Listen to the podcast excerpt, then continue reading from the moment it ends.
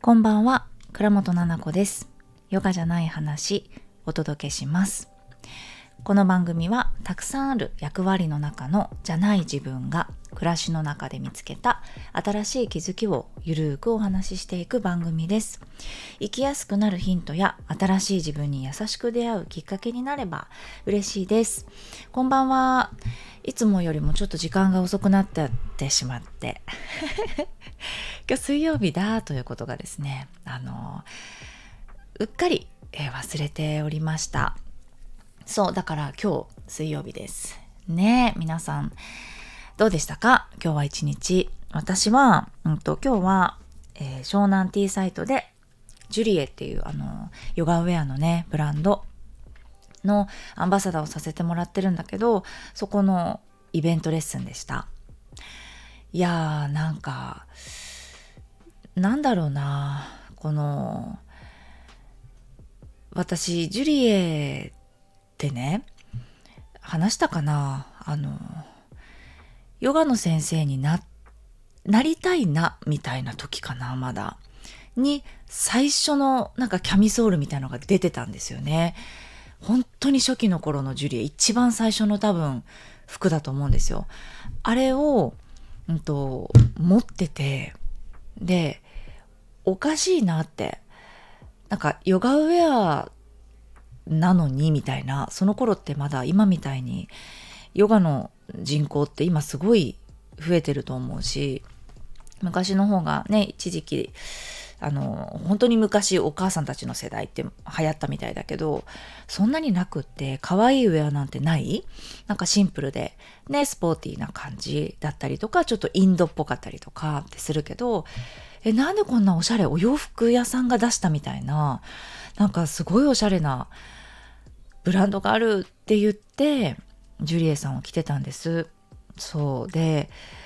あの、アンバサダーをさせていただくようになって、まだ全然自分がヨガの先生としての実力や自信っていうものが、あの、なんだろう、ないんだけどね。いつまで経っても。ないんだけれども、あの、好きっていう自信はある。だけれども、先生としての自信ってさ、何で比べていいかわからないもんだから、ないし、アンバサダーとかになった時って、まだまだだなっていう時だったんです。うん、で、そんな時から着ていてなんか私にとってはすごく憧れのブランドで、なんだこのおしゃれなヨガウェアみたいな。で、えーって展示会に行ってウェアを見るだけでも本当にワクワクして、雑誌を見ても本当になんだろうな、素敵だなってずっと思っていて、まさか今こうしてジュリエのイベントでヨガの先生をさせてもらってるなんて、もうさ、あの全然想像、正直あの、してないな。こんな風になるっていうことは、ちょっと多分先すぎて、その時はもちろん想像してないし、自分のにすごく期待をしてね、遠くの未来を信じて、いつかこうなりたいっていうふうに思って進んでいるっていうのは確かにあるんだけど、いや、昔の自分が聞いたらびっくりするんじゃないのかなって思うんですよ。で、今日思ったのが、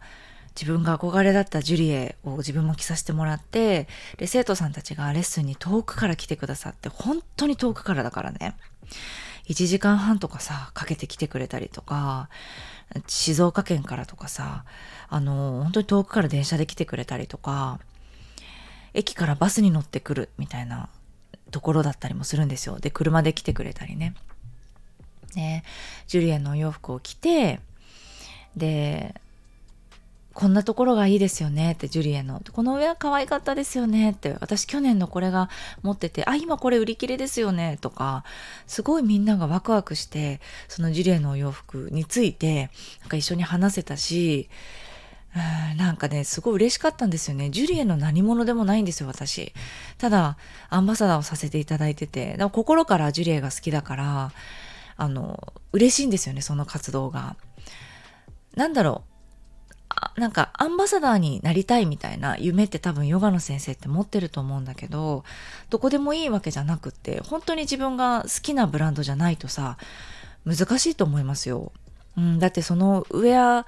をいつも着たりとか、これをだって本当に心から宣伝したいと私は思ってるもん。でも、それができないものでさ、例えば権威性みたいなものだったり、何か違う感情でそれになってたとしたら、活動していくのにちょっと難しいと思うから、ね、そういうのが一切なく、こうしてできていて、周りのみんなも本当に好きって言ってくださってるのがわかるから、なんだかもう、ちょっと言葉にならないなって思ったりとか、で、湘南ティサイトでやるレッスンって、もうなんだかそこ静かでさ、やっぱり、赤ちゃんもね、ちっちゃい子もいて、ワイワイっている中で、ヨガのレッスンをしていて、そう、なんかね、もうみんながあったかくて、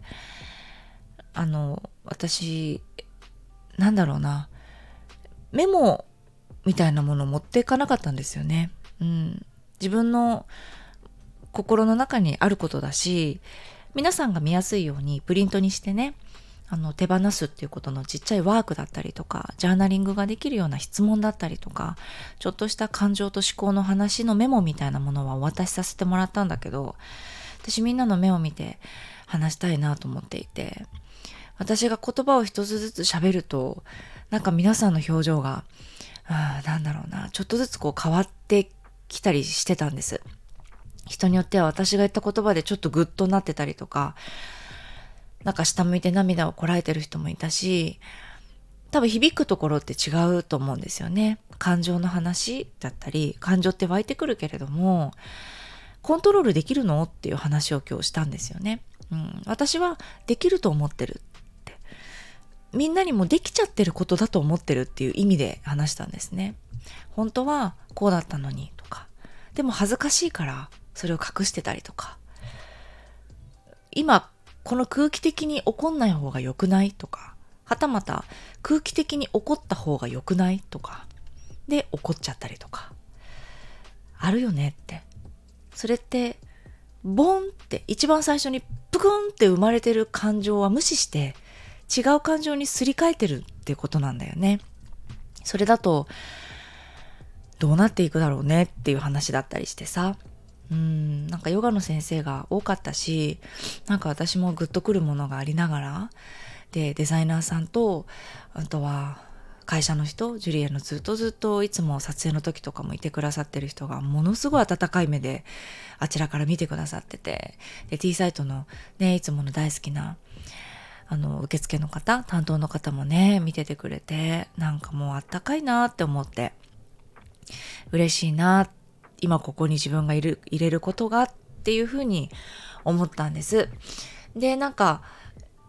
いつものみんなとランチしたりして、オンラインサロンメンバーさんにはいつも声かけてて、なんかせっかくだったらご飯食べようってそんな機会普段ないから、ね、本当に湘南や茅ヶ崎やあっちの神奈川のメンバーとはいつもイベントがあるごとにご飯食べさせてもらってて、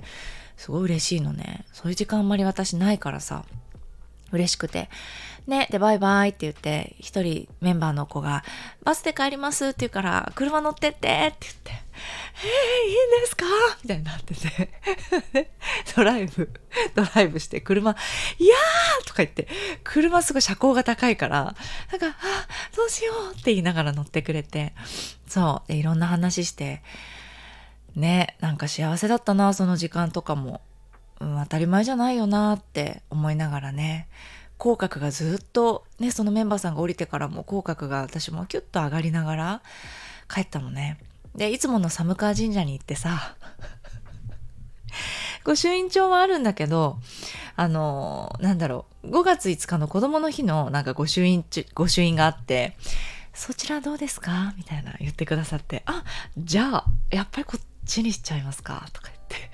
こっちもらってぜひ、とか いただいてさ、ああ、かっこいいなって、あの、ご身長ちょっと持ってきてなかったから、お家に帰って貼ろうと思って、持ってさ、かっこいいと思って、空に向けてかざした時に、はって思って、もうなんか怖いぐらいさ、人が結構いたんですよ、今日。あの、ご祈祷だったりとか、まあ多分今日いい日だったから10日だったからね、あれ今日なんでいつもよりこんなに人が多いんだろうって思ったら、まあいい日だからね、今日。そう。だから、うんと、人が多かったの。なんだけど、なんか私が、あの、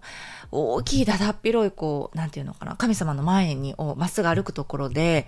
誰も人がいなくなったの。タイミング的に。え、何これ怖っと思って、一回ゾワってして、怖いなって思ったんですよ。で、誰もいない、わかります？あの、鳥居をくぐって、門をくぐって、お賽銭するところまでの距離がすっごい長いんですよ。で、横にも広いんですよ。寒川神社って見てもらったらわかるんだけど、そこに人が一人もいないんですよ。で、え？と思って、で、私ちょっと斜め右を歩いてたんで、あの、真ん中に行ったんです。で、なんか真ん中をしっかりちゃんと歩こうと思って、しっかりちゃんと真ん中歩歩いて、で、あの、感謝の気持ちを伝えた時に、すんごいこと思い出して、あ、あ私今日会社作る日なんだと思って、5月10日会社を作る日になんとなくしていて、で、あ、あ、と思って、ちょっといろんな思いがわーって込み上げてきて、で、いつもだったらさっとすぐ帰るんですよね。でも、その広いところで、うんと、人がポロポロって来始めたところで、端っこに立ってぼーっとしてて、私さっきさ、それ、インスタグラムのストーリーズで載せたら、とんでもない、あの、DM がたくさん反響がいただいてね、おめでとうございますとか、あとはもう今泣いてますとか、あの、本当に今傷ついていて、すごく辛いですっていう DM もね、おめでとうと半分ぐらい来たのよ。そう、だからもう私もどこかで、うんと、何かの機会を持って話したいなと思ってて、ね。なんかちょっとやろうかなとも思ってます。そういう、あの、人たちに対して何ができるかなって思って、うん、ちょっと話したいなと思ってる。でね、そう、だからラジオでもこの話改めてしようと思ってるんだけど、うんと、ぼーっと見ててさ、多分私が今こうしてここにいるのって、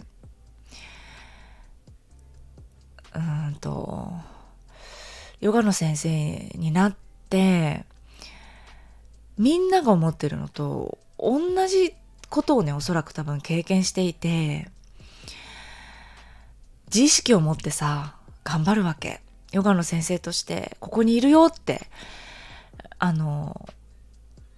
なんだろう、やっていくよって、ここでヨガの先生してますっていうふうにすごく乗せてさ、頑張るんだけどさ、一っ子一人来ないわけ。それでさ、え、ちょっと待ってって、ちょっと怖いなと思ったんですよ。SNS ってものすごい人数がやってて、存在してないなって、誰にも知られてない人っているんだって、それが私なんだなって思って、びっくりしたんですよね。ヨガのスクールに行ってる時ってすごく心がホクホクしてて仲間がいて頑張ろうねって言ってインスタグラムってなんかあるらしいよってやっぱこういうのでやってくんだよねなんて言って今よりももっと前ですからインスタコンサルなんていないわけですよ。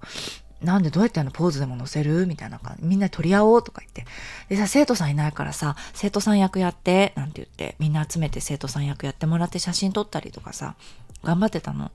とにかく毎日何時間もヨガをやってさ、今よりもね、やっぱり上手になりたいっていう思いがあったから、今ではもういつものルーティンの自分のヨガじゃん。でもそうじゃなくて、もっともっとすごく練習っていう感じだったのね。やってたりして、楽しくて楽しくてさ、で、いざ卒業ってなったら、どこにも存在してない人になったのね、急に。怖っと思って。自尊感情ってさ、肩書きとか関係なく自分はそこにいていいんだよって生まれた命としてあなたってえ素晴らしい人なんだよっていうのが自尊感情なんですよ。ゼロよそんなもん。だって誰からも何の反応もないのに熱々なんだから心は。出たてだよ。目出たて。もうツヤツヤの新芽みたいな感じなんですよ。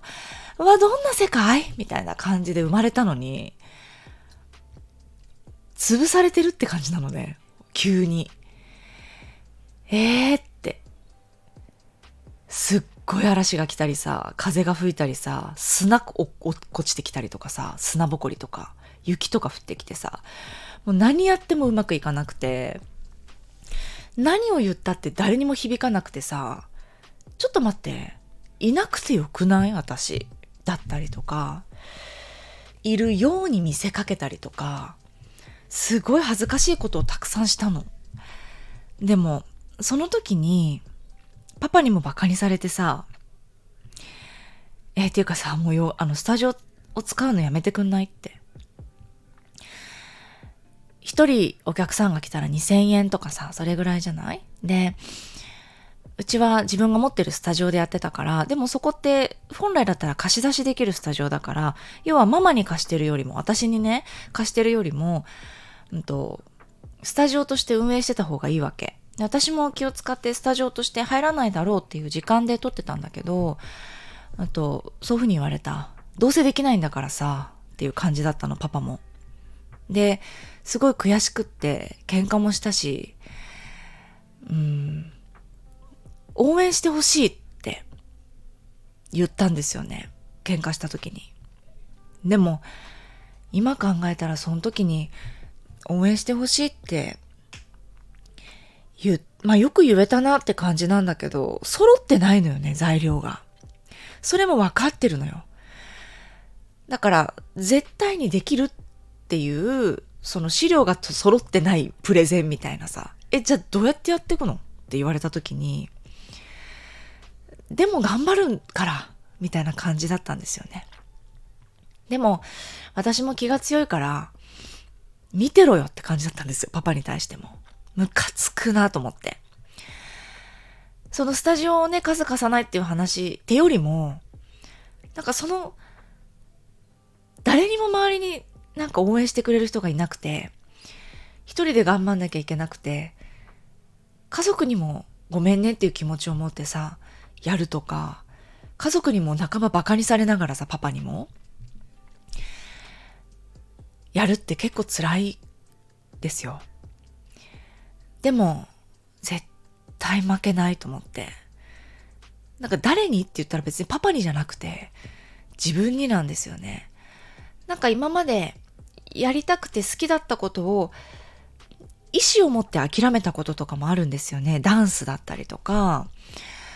は意志を持って、うんと、趣味みたいにしたんですよね。うん。で、ネイルも、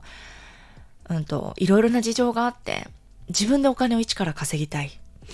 で、それで学校に行かないと私また辞めると思うからってお母さんに言って、自分のお金を貯めて学校に行ったんですよね。すごい強い意志を持ってそれは取りに行ったんですよね。で、仕事としてやっていったけど自分の意志で離れたわけですよね。でもも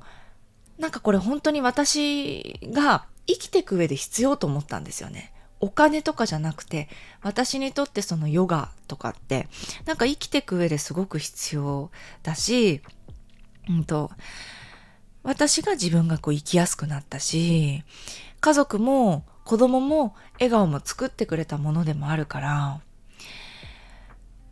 私はヨガを含め心の話とか今の活動すべてですよね。は、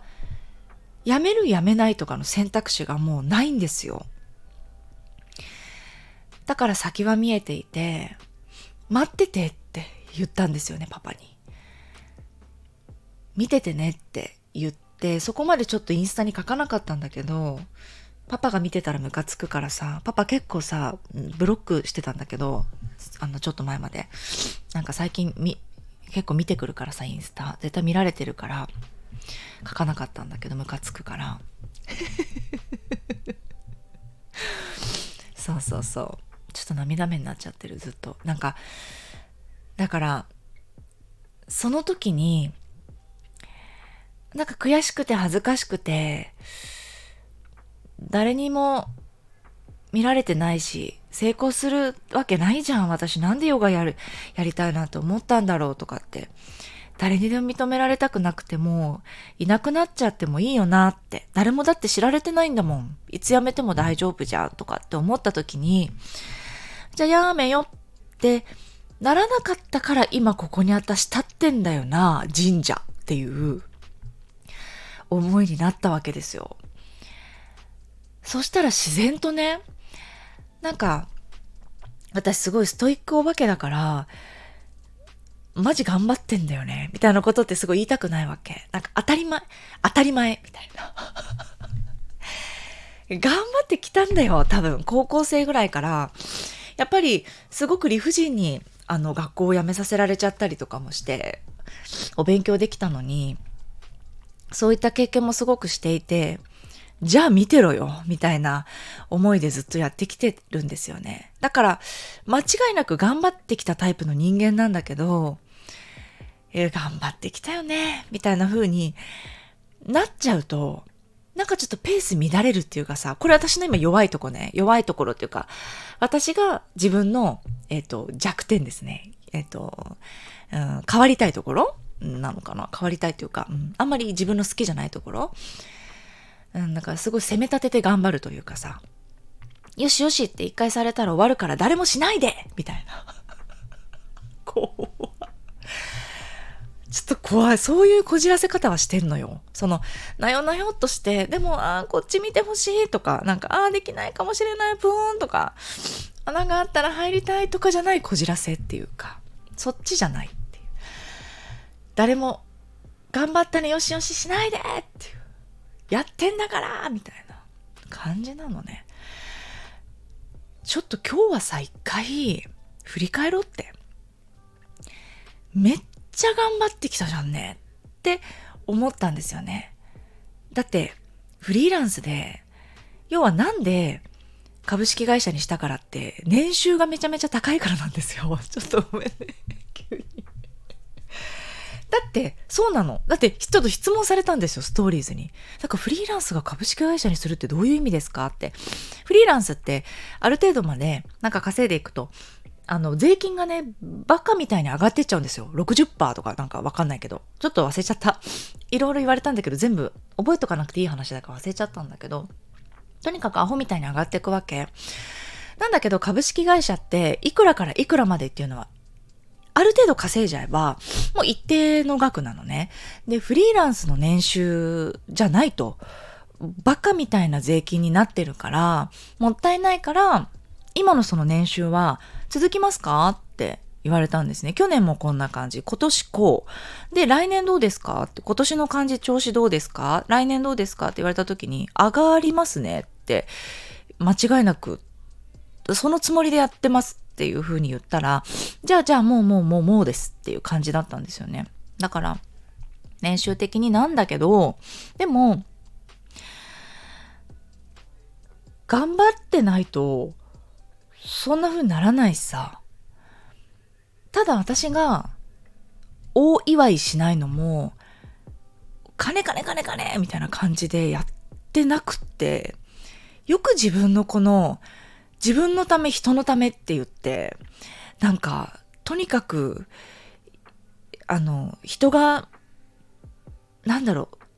う、死にたいとか思わないように、私いなくていいやって思わないように、オンラインサロンもそれで始めてるからね。私がさっき言った誰からも知られてない人間でもういなくなっちゃえばいいのに、やめたらいいのにっていう人を少なくしたいな。せっかく好きなんでしょって。だったらやり方、私が知ってるものがあるし、やってきて今があるから、それここでちょっと聞いてよっていう意味でオンラインサロンをやってるからさ。ね。だから、そうなの。そのね、そうそうそう話を戻すと、神社でそう思った時に頑張ったよなって思った時にふと、いやいやいや、めちゃめちゃみんな頑張ってるなっていう思いに急になったんですよ。なんか思いを馳せるというか、今まで出会ってきた人、今一緒に頑張ってる人、私がここでこうやって初めて喋ったこととか、昔別にうまくいってなかったことがあるっていうことってみんな持ってて、でもそういうのがインスタで見えてないだけで、みんな多分泣いてる日もあるし、自分はダメだなって自分に失望しちゃう日もあると思うんですよね。で、私もあったのよ。あったんだけど、続けてたんだよね。ありながら、でも頑張るぞって。チョコレート食べたりとか、昼寝したりとか、いっぱい泣いたりとか、誰かに相談したりとかしながら、なんとか乗り越えてきたからあるんだよなって。道はいろいろ凸凹道いろんな道あるけど、やめないで来たって。それもすごいことじゃんって。で、そこにお金が乗っかってきたっていうことなんだよね。なんかほら、綺麗な話だけするのもつまんないから、そのメンタルの話だけするのも。でそれだけだったらさ、じゃあ、なんていうのかな。0円でさ、ヨガ教えて0円で講座をやってさ、ってことだってできるじゃないですか。選択肢として。あの、なしではないじゃん。そうやってやってる人もいると思うしね。ヨガってそもそもお金を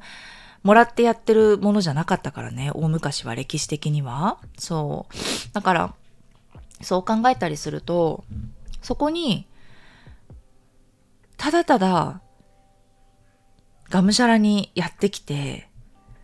しっかり生活できる、そして株式会社にしたいとかって思ってなかったとて、税理士さんが形にした方がいいですねって言ってくれるぐらい大きくなってきたっていうことが、そこになるにはメンタルだけじゃないのよ。すっごい頭も使ったしさ、体も使ったわけ。泥臭すぎよ。よくわからないさ、発信とかさ、集客とかもさ、なんとなく自分の中で頭をフル回転させて、常に嫌いになっちゃいそうな自分から逃げないでさ、客観的に自分のダメなところみたいなのを毎日見ていってさ、今でもそうね、頭と頭使って、気持ち奮い立たせて、体使って、ここまで来たんじゃんねって。だから、今ここにいるんだなとかって思った時に、や、私多分もっとできることあるなって怖い。私もっとできることあるなって思ったわけ。なんか今そうやってぐずんってなっちゃってる人はもうみんな大丈夫だよっていう風にやってあげたいなって思いがうーわって出てきてとんでもない感情になったんですよ神社で。まあ多分それもだいぶスピっちゃってるんだけどもうなんかゾワゾワゾワってなってそうだよなーってちっちゃい声で言ってたんですよね。で、隣もね、隣になぜかね、同じ佇まいをしてるお、なんか、おじちゃんがいて、え？とか言って、おじちゃんに言われて、あ、すいません、とか言って、ちっちゃい声で、そうだよなーって言っちゃったんですよ。すごい低めの声でね。そしたら、はい、とか言って、おじちゃんが、あ、すいません。なんでもないです。まずさもありながらね、大きめの独り言をつぶやきながら、今日、来てね。すごいいい天気でさ、なんかもう生まれてきてよかったなって思ったし、で、あの、そのストーリーズを書いてさ、神社で書いてないのよ。その後にね、書いて、さっき書いたんだけど、そしたら、お母さんがさ、私ママが見て、それを見て、ななちゃん頑張ったんだねって言ったんです。言ってきたんです。フリーランスって大変なんだね、みたいな。ママもあの会社勤めを辞めて自分でやっていこうかなと思ってる時だったからパソコン買ったんだよなんていうお母さんも言っててで子供二人育てながらよく頑張ってたね。本当にすごいねって言ってくれて。でもでもそれもさほらお母さんに子供預けたりしてヨガの勉強しに行ったりとかもしてたの。そうだからありがとうっていう気持ちもお母さんにちゃんと伝えられたし隠れてね、ステップアップもできるんだけど、こうやってステップアップを自分がしたっていうことをアウトプットして、よかったなって思った。ね、大々的に発表することではないけれども、そうじゃなかった自分が今こういうふうになってるっていうことですごく誰かに勇気を与えられるっていうこととか、感謝の気持ちをこうしてお互いに言い合えるっていうこと、そういうメリットがあるんだなって思ったんですよ。ね、何より周りの人への感謝がすごく出てきた日で、嬉しかった。お母さんにもありがとうって言えたし、おめでとうって言ってもらえたし、いろんな人からメッセージももらって、で、本当にスクショですみたいな、なんかもうこれをお守りに、今日から頑張りますって言ってくださってるヨガの先生、もう同志だよね。一緒に頑張ろうよっていう感じ。だからあんまりね、すごい、0から100でさ、100しか見せないじゃん。なんかインスタって。でも私、1とかもさ、見せたいからさ、0とかさ、2とかもさ、いや、あるからっていうところをやっぱ言いたいしね。なんか、うん、そういう人がいてもいいのかなとも思うし、うん、それが誰かのためになるんだったら、そういうことも言っていきたいしね。うん。びっくりしましたって言われました。なのこ先生にそんな時があったなんて。あるんだって、誰にだってね。だから、それ逆の発想してもらいたいわけ。じゃあ、今、自分が、スンってなってるんだったら、通ってるんだからね、その道を。歩いてるっていうことなんですよ。外れてないじゃん、レールって。うん。絶対に辛いはずだし、絶対に難しい時は来ると思うんですよね。だったらその道合ってるよって思うし、どうやって乗り越えるかだよねって。それが、自分が信頼してる先生を見つけて聞くのか、うん、とか、なんだろう、なんか、自分と気の合う、ね、師匠とかもいると思うんですよ。メンターを見つけるとか、同期をさ、ね、と一緒に励まし合うとか、何かね、学校に行って教えてもらうとか、いろんなことができると思うから、自分なりの乗り越え方を見つけて、そしてね、進んでいけれたらなって思います。いやー、嬉しいね。なんか、ほっこりした日でした。うん。だけど、いろんな先生が本当にいるからさ、なんかいろんな話、この間もしたんだけど、なんか、なのこさんの、なのこさんで私慣れてるから、とか言って、なんか他の先生からなんか学ぼうとした時に、資格みたいなヨガの、の時になんか、すごい、えっと、厳しくて、みたいな。あ、そういうことはしないで、みたいな感じだったりとか、習ったことをどこでもなんか、あの、喋んないでとか、あの、広げないでとか、あの、言われてしまって、みたいな。えーみたいな。私が、割とそういうところ、なんか自由だからさ、うちのオンラインサロンとかも、なんかこの先生から今習おうとしてんですとか、え、その先生めっちゃいいよねとか言って一緒に言っちゃう感じ。え、どうだったか教えてみたいな。な感じなのよ。だから、そういう感じで慣れてるともしかしたらね、あの、あ、怖い、ピシャリっていう先生もいるかもしれないけど、私もその人にも言ったんだけど、あの、いいと思うよって。優しいとか、うんと、寄り添うっていうことだけがいいじゃなくて、いい、いいじゃなくて、ピシャリ、厳しい先生もいるかもしれないけど、確かな知識でさ、確かな何何かをこう教えてくれてね、その女性性の、うん、大丈夫よって頑張ろうってやっていくところだけだと確かに難しいっていうそういう部分も私は知ってるからね。だから使い分けてるんだけれども自分の中でも相手に対しても私は。でも本当に男性的な男性性のところで、理論的にこうでこうでこうやれみたいなもので引っ張っていく先生。確かに力になるかもしれないからさ。信じて進んでみてもいいと思いますよ。ただ、すごく傷ついたりとか、なんか自分が自分じゃないように感じたりするのだけは、ちょっと切ないから、自分は自分としてしっかり持ってる。うん、その先生に揺さぶられるようなものではなくて、嫌なことをやらされるっていうことでもなくて、引っ張っててくれるっていう思いで、自分とはちょっと違う先生のところで学ぶっていうのも、なんか悪いことではないと思うからね。みんなそれぞれうん、会った先生がいると思うし、ね、なんか、見つかるといいなと思う。だから、どんな道にしても、なんか本当に皆さんがやりたいことをやりたい形で成功しますようにって言ってきたからね、神社で。みんなの分も言ってきたから。ね。だから大丈夫ですよ。叶います。ね。信じてください。では今日のですね、スピリチュアルラジオの方は以上になります。最後までね、聞いていただいてありがとうございました。ちょっとなんか冷静になってきたけど、最初歓喜は待ってずっとなんか泣き声ですいませんでした。よくあるね、最近。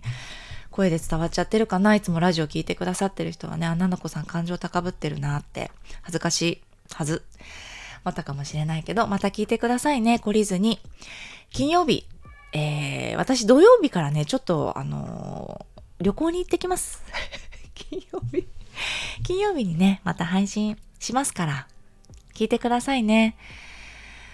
はあ、頑張ろうね。では、えっ、ー、と、もし何かありましたらですね、レターの方でお送りください。言葉を寄せてくださいね。スタンド FM の方はレターマーク、Apple Podcast の方はなんかメッセージとか送れるみたいなんです。Apple Podcast って評価の星と一緒に。Spotify の場合もね、星よかったらつけていただけたら嬉しいです。またフォローして金曜日の放送もね、聞いてください。ではでは、ありがとうございました。おやすみなさい。